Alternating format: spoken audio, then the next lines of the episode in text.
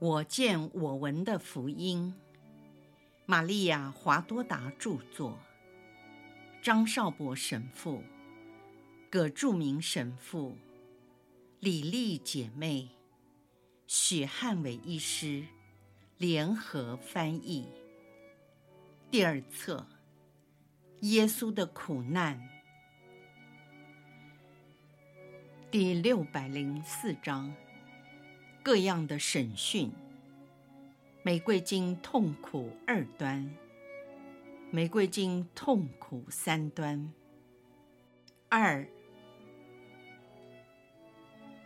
耶稣进到一间看似长方形的大厅，里面的凳子都排成马蹄形，就是因为放置着许多长椅，所以看不出这是长方形的空间。中央空着，在凳子的对面有三把靠椅，搁在小平台上。当耶稣正要进入大厅的时候，加玛里尔经师也同时来到。卫兵用力拉扯着耶稣，为的是让路给这位以色列的经师。加玛里尔庄严的有如雕像。他放慢了脚步，微张着双唇，两眼并不看任何人。他轻声地问道：“你是谁？告诉我。”耶稣和蔼地说：“你读先知书会得到答案。第一个征兆就在那里，另一个征兆快要实现。”注解。耶稣在十二岁时行成年礼后，与经师辩论时说：“你们等待我的时间来临吧。这些石头将重新听到我的声音，并在我说最后的一句话时，他们会震动。这就是加玛利尔一直所等待的那另一个征兆。”加玛里尔拉直了他的外裳，进入大厅。耶稣跟着他进去。当加玛里尔坐在凳子上时，差役把耶稣拉到大厅的中央，面对着大司机。这大司机真像个坏人。他们等待着，直到所有公益会的会员都到齐了。会议正式开始，但盖法见有两三个座位空着，便问：“厄拉扎尔在哪里？若望在哪里？”一位年轻的金师起身鞠躬说：“他们拒绝出席，这里有他们写的纸条，把它保留起来做记录。”将来他们要对此负责。本议会对这位被告有什么话要说？我告诉各位，他在我家违反了安息日的法律，天主可为我作证。我，伊什马尔本法比，从不说谎。被告是真的吗？耶稣缄默着。我看见他和知名的妓女同居，他假装是个先知，将自己住的地方变成妓院，甚至和外邦的女人在一起。撒多克、加拉赛伯纳和纳红、亚纳斯的代理人都是我的证人。我说的是实话。撒多克、加拉赛伯纳，对吗？如果我说错了，你们可以反驳我。是真的，是真的。你有什么话可说？耶稣一言不发。他有机会就讥笑我们，也唆使他人取笑我们。为了他，老百姓不再尊敬我们了。你听到了吗？你亵渎了这些神圣的会员。”耶稣仍然不语。这个人附了魔，从埃及回来施行魔术。你怎么证明？凭着我的信用和法律。盖法向耶稣说：“这是非常严重的控告，为你自己辩护吧。”耶稣仍然不作声。你的事工是不合法，你是知道的，有可能被处死刑。说话。这时加玛里尔说：“我们的这个集会是非法的。”西莫盎。起来，我们走吧。拉比，你疯了吗？我遵守法规。我们这诉讼的程序是完全非法的。我将公开的提出控告。加玛里尔京师笔直如雕像的离去，身边跟着一位大约三十五岁、长得很像他的人。会议中有些混乱，这时尼科德摩和若瑟趁这个机会，维护殉道者为耶稣说好话。加玛利尔有理，我们集会的时间和地点都不合法，同时所提出的控告都没有有力的理由。谁能指控他公开的轻视法律呢？我是他的朋友，我可以宣誓，他是非常尊重法律的人。尼科德摩说。若瑟正准备离开座位，他说：“我和尼科德摩的意见相同，为了表示我不认同你们所指控耶稣的罪名，我才蒙着头。这不是为了耶稣。”而是为了我们，我也要离开这里。盖法气急败坏，喊说：“啊！你们竟然说出这么不堪的话吗？我就让那些发过誓的证人进来，先听他们怎么说，然后你们再离开。”这时进来两个囚犯模样的人物。两眼不停地东张西望，面带狡猾的表情。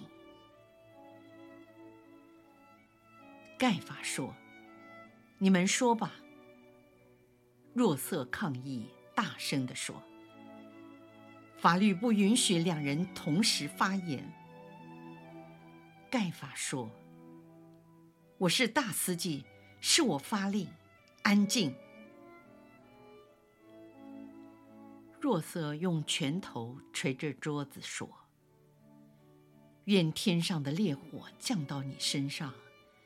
从现在开始，长老若瑟是公益会的敌人，是基督的朋友。我要上告总督，这里没有罗马的批准，司判死刑。”说完，愤愤不平，怒火冲天地走出了大厅。并用力把前来拦阻他的一位年轻军师给推开。尼科德摩比较温和，一句话也不说的走了出去。出去之前，特意经过耶稣的面前看了耶稣一眼。会中又引起了一阵骚动，大家都害怕罗马。而耶稣仍旧是一位代罪的牺牲者。盖法说：“看，这都是你的错，你败坏了最优秀的犹太人，是你败坏了他们。”耶稣仍是一声不响。盖法喊说：“让证人说话。”是的。他用那、那个，我们知道，那东西叫什么名字啊？可能是神圣的四个字。啊，雅威，雅威，你说对了，就是他，他招魂，他叫老百姓不遵守安息日的规定，亵渎祭坛。我们发誓所言为真。他还说，他要拆毁现在的圣殿，在三天内靠魔鬼的协助把它重建起来。不，他说，新圣殿不是由人所建筑的。盖法从他的座位上下来，走近耶稣。他是个矮小、肥胖、丑陋的男人，长得像一只癞蛤蟆，站在一朵鲜花旁边。当时耶稣虽然满身是伤，满脸青肿，浑身脏污。头发散乱，仍然保持着他原有的俊美、庄严和神圣。盖法问他：“你仍不回答吗？他们控告你的那些事是多么的严重啊！你应该开口为自己辩护，好洗脱这些罪名。”耶稣注视着盖法，仍然缄默着。盖法说：“现在你回答我，我是你的大司祭，我因生活的天主之名命令你，告诉我，你是基督，天主之子。”耶稣说：“你说的对，我是。你们将看见人子坐在大能者天父的右边，乘着云彩从天降来。”你为什么问我？我已经公开宣讲了三年，从来没有在暗中说过话。你去问那些听过我讲道的人，他们会告诉你我说了什么，做了什么。有一个看守耶稣的卫兵裹了耶稣的嘴巴，血立刻又流了出来。这卫兵喊道。撒旦，你竟这样回答大司祭吗？耶稣温和的，就像对上一个打他的卫兵，同样的回答说：“假如我说的对，你为何打我？我若说错了，你可以指出错在何处。我再重复的说，我是基督，天主之子，我不能说谎。”我是大司祭，永远的大司祭。只有我带着真正的胸牌，上面写着“正道和真理”。我对正道和真理永远是忠贞不二，一直到死，以及到幸福的复活。虽然我的死亡在世人眼中是耻辱。但在天主眼中是神圣的。我是受傅者，默西亚基督，大司祭和君王。我现在已经准备接受我的权杖，用我的权柄来筛扬麦场上的麦子，举行审判。现在的圣殿将被毁灭，将有一个新的。神圣的圣殿重建起来，因为现在的圣殿已经腐败，天主把它留给他的命运。这时，在场的人一起大声呼叫起来，说：“亵渎者，你用三天把它重建起来，你疯了，你附了魔。”耶稣说。我说的不是这座帐幕圣殿，而是我的帐幕，也就是我的身体，将来要复活起来，就是真实的、生活的、至圣天主的圣殿。众人又大声叫喊说：“他应受诅咒。”盖法拉高他嘶哑的声音，同时撕裂自己的亚麻布长袍，厌恶地说：“我们还需要别的证人吗？他已经说了亵渎的话，我们该做什么决定呢？”群众同声喊说：“他该死！”说完后，他们不屑一顾，厌恶地离开了大厅，只留下了耶稣、卫兵及卫证人。这些人共同以耶稣为泄恨的工具。那个人拳打，这个人脚踢，有的向耶稣吐唾沫，有些人将抹布蒙住他的眼睛，还有人用力扯耶稣的头发，更有些人使劲地把他推来推去，让耶稣撞到桌子、碰到椅子或墙壁。甚至有人问他说：“你猜是谁打了你？”他们戏弄耶稣，故意把他绊倒在地。当他们看见双手被绑的耶稣痛苦地挣扎，尝试着站立起来时，这些暴徒得意地哄堂大笑。几个小时就这样过去了。戏弄耶稣的人已经感到疲倦，决定休息一会儿。他们把耶稣带到一个简陋的小房间，在穿过几个院落时，耶稣继续受到暴民的讥讽与侮辱。当耶稣经过一个院落时，伯多正好在火堆旁边取暖。耶稣看了他一眼。但伯多故意躲开他的视线。若望已经不在那里，我华多达猜想他和尼科德摩一起走天快要亮了，已经露出青绿的曙光，传来一道命令，要把被捕的囚犯押解到议会大厅，接受更正式的审判。就是这时候。伯多第三次否认了耶稣。当耶稣经过的时候，可以看出他全身伤痕累累，遭受各种磨难的痕迹。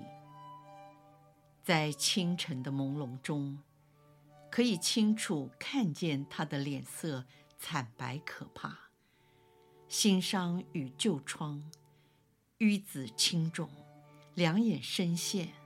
目光黯淡无神，他全身遍体鳞伤，被世界的罪恶所遮住。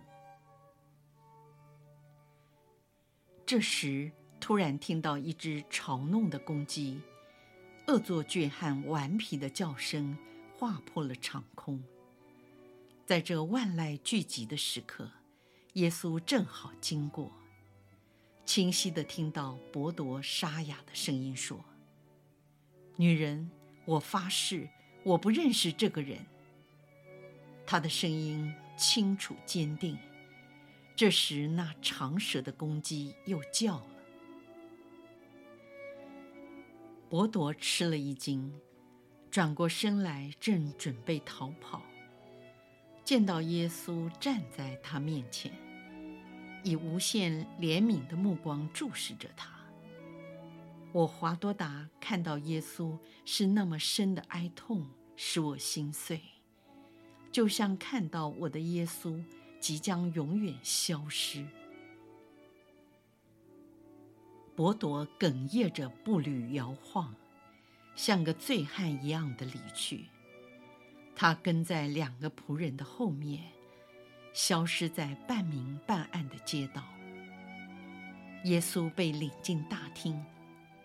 他们全体同声，重新的提出那些强词夺理的问题，说：“我们以真天主之名，命令你说明白，你是基督默西亚吗？”他们得到的答案和上次一样，因此判他死刑，并下令押解他到比拉多总督府。除了亚纳斯和盖法之外，所有仇恨耶稣的人都一起押解他离开。再次经过圣殿多重院落，在那里，耶稣曾经多次的施教、行善事、治愈病人。他们穿过了围绕着圣殿的制叠高墙，开始走上市区的街道。耶稣一直被强力拉扯着，走向下坡的路段。那时，东方已经发红。我华多达猜想，他们的目的是故意绕路，为的是使他多受些苦，来折磨耶稣。在这一段路程中，他们穿越市场，来到收留牲畜的马圈。和为了过渔业节人满为患的客栈，这一带的人将腐烂的垃圾和各种粪土，都投掷在无辜者耶稣身上。他的脸被打得淤伤青肿，留下更多大大小小的伤口，满脸都是污秽的东西。他的头发散乱。被流下的血汗弄湿，污泥及稻草等秽物与头发混在一起，遮盖了他的双眼和脸部。市场的贩夫走卒离开了他们的工作岗位，跟着起哄，追随那无辜者。有些商店或客栈的伙计、佣工，成群结队的出来。也跟着报名一块儿去凑热闹，丝毫不理会老板娘的命令和呼唤。这些主妇像大多数的女人，都不赞同这样的去侮辱人，或根本漠不关心所发生的事，只在抱怨要自行照料顾客。怒吼的群众越来越多。好像瘟疫蔓延，他们的外貌和心灵变了，都戴上了豺狼和野兽的假面具，脸面因恨而铁青，因怒而火红，双手酷似野兽的爪子，嘴巴像怒吼的豺狼，目光凶神恶煞。只有耶稣没有任何的改变。虽然鼻青脸肿、肮脏污秽，以及全身伤痕累累。当大队人马进入一处拱门的窄路，队伍开始拥挤堵塞，进度缓慢。忽然一声喊叫划破了长空：“耶稣！”那是牧羊人厄里亚。手里拿着一根粗大的木棒，在空中舞动。他虽然年老，仍然健壮有力，企图冲到耶稣身边。群众因为这出乎意外的突袭，慌乱地团结起来，阻挡他到耶稣那里。牧羊人仍在高声喊着：“师傅！”群众的噪音盖住了他的呼声，便把这老人赶走。耶稣向他说：“你去吧，我母亲，我降服你。”群众经过了这段窄路，面前是一条宽阔的大道，夹在两行的丘陵之间。报名这时，就像水库开启的闸门，立刻变成了洪流。而路的两端有许多富庶的豪宅。我重新看到圣殿，居高临下的立在西雍圣山上。我这才明白，刚才所走过的一段路程是完全不必要的。他们唯一的目的。是要这死囚遭到全城居民的领入，而且一步一步的逐渐增加羞辱他的人数。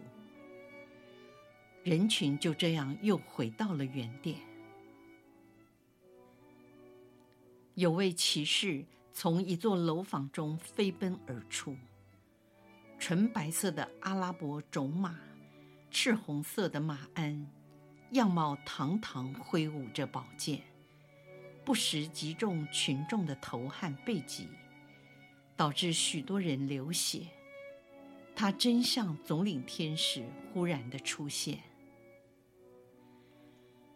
这匹马跳跃起来，以前蹄当武器，为了自卫和保护主人，冲向群众。这时，骑士美丽的头巾掉了下来，我便认出他是马纳恒。他大声喊说：“退后！你们怎敢扰乱分封王黑洛德的休息？”其实这是个借口，他的目的是要靠近耶稣。他说：“让我看这个人，你们都给我躲开。”要不然我叫警卫。由于骑士的恐吓和飞舞的刀剑，以及马蹄的踢撞，群众立刻让开了一条通道。这样，马纳恒顺利地走进包围着耶稣的圣殿守卫。马纳恒跟他们说：“你们也走开。”分封王黑落德的权力更大，你们这些污秽的仆人退下，我要和他说话。他挥舞着手中的宝剑，吓退了那些顽强的守卫。他叫了一声：“师傅，谢谢你，快离开，愿天主安慰你。”耶稣被绑着的双手尽可能的降服了他。乱民看着马纳恒离开后，在远处嘘他。为了报复，又聚集前来，将手中的石块和垃圾如落雨般的投向耶稣。这一段路有点坡度，群众继续往上爬。天气转热了，这时已经看到总督府安多尼亚塔就在眼前。忽然，一个女人的尖叫声震撼人心：“我的救主啊，我情愿用我的生命代替他！永恒的天主！”耶稣转过头来，看到古撒的妻子约翰娜。站在一栋种满了各样鲜花的美丽阳台上，在仆婢和两个孩子，女孩是玛利亚，男孩是马蒂亚的陪同下，双臂张开向天祈祷。然而，上天现在不听任何的祷告。耶稣举起被绑着的双手。做了告别和降服的姿势。这时，乱哄哄的群众不断地喊叫：“杀死他！杀死这个亵渎者、败坏人心的魔鬼！也杀死他所有的朋友！”一面喊叫，一面嘘吼阳台上的人，并向他们投掷石块。我不知道是否有人被击中。但我听到尖叫声，已看不到阳台上有人。包围着耶稣的群众继续往上走，在阳光普照之下，清楚地看到耶路撒冷的房子空空如也，全城的居民大都离家，去参加因憎恨而集合的游行。不单是耶路撒冷的居民，还有前来圣城参加逾越庆节的外地人，他们都来反对这位软弱无力的受害者。有一队罗马士兵手持长枪，从安多尼亚塔总督府内跑步出来，枪尖对准群众，暴民边叫边躲，只剩下耶稣站在路中间，还有几个看守他的卫兵、司机和一些经师及长老。就是这个人吗？这个暴动，你们要向罗马负责。一位百夫长骄傲地说：“照我们的法律，他该死。”这位年老的百夫长说：“从什么时候将判定死刑的权柄赐给了你们？”百夫长是一个到底的罗马人，脸上有着很深的刀疤。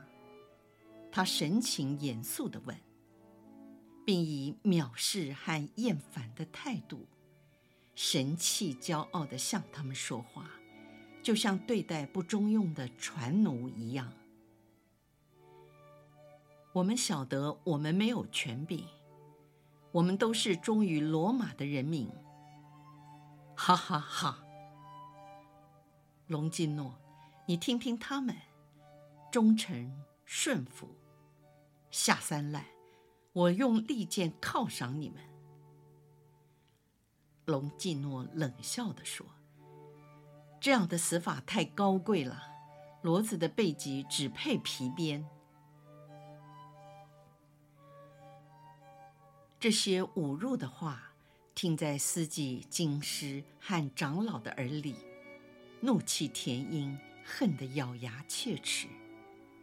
但是为了达到杀耶稣的目的，只好忍气吞声，置若罔闻，反而向两个长官鞠躬作揖，恳求把犯人解送到总督班雀比拉多面前，由他审讯来判刑。他们说，按照罗马最公平、最正直的法律来定他的罪。哈哈，你看他们在说什么？我们比密涅瓦智慧女神更聪明了吗？现在把它交给我们，你们走在我们的前面，让你们这些讨厌的奴才走在我们的背后，是件危险的事。走吧，我们不能。为什么不能？原告和被告应该在法官面前对质，这是罗马的法律。在我们眼中，外邦人的家是不洁净的。我们已经行了取节礼，准备过逾越节。你们这些可怜虫啊！你们进来就认为是不洁。你们现在要杀的。是希伯来民族中唯一像人的人，不像你们这群爬行的下三滥。你们这种谋杀的行为，难道就不会使你们变成不洁的吗？好吧，你们就站着不动，否则就变成箭靶，让十名的士兵保卫被告，其他的士兵看紧这些。比公山羊更臭的贱民。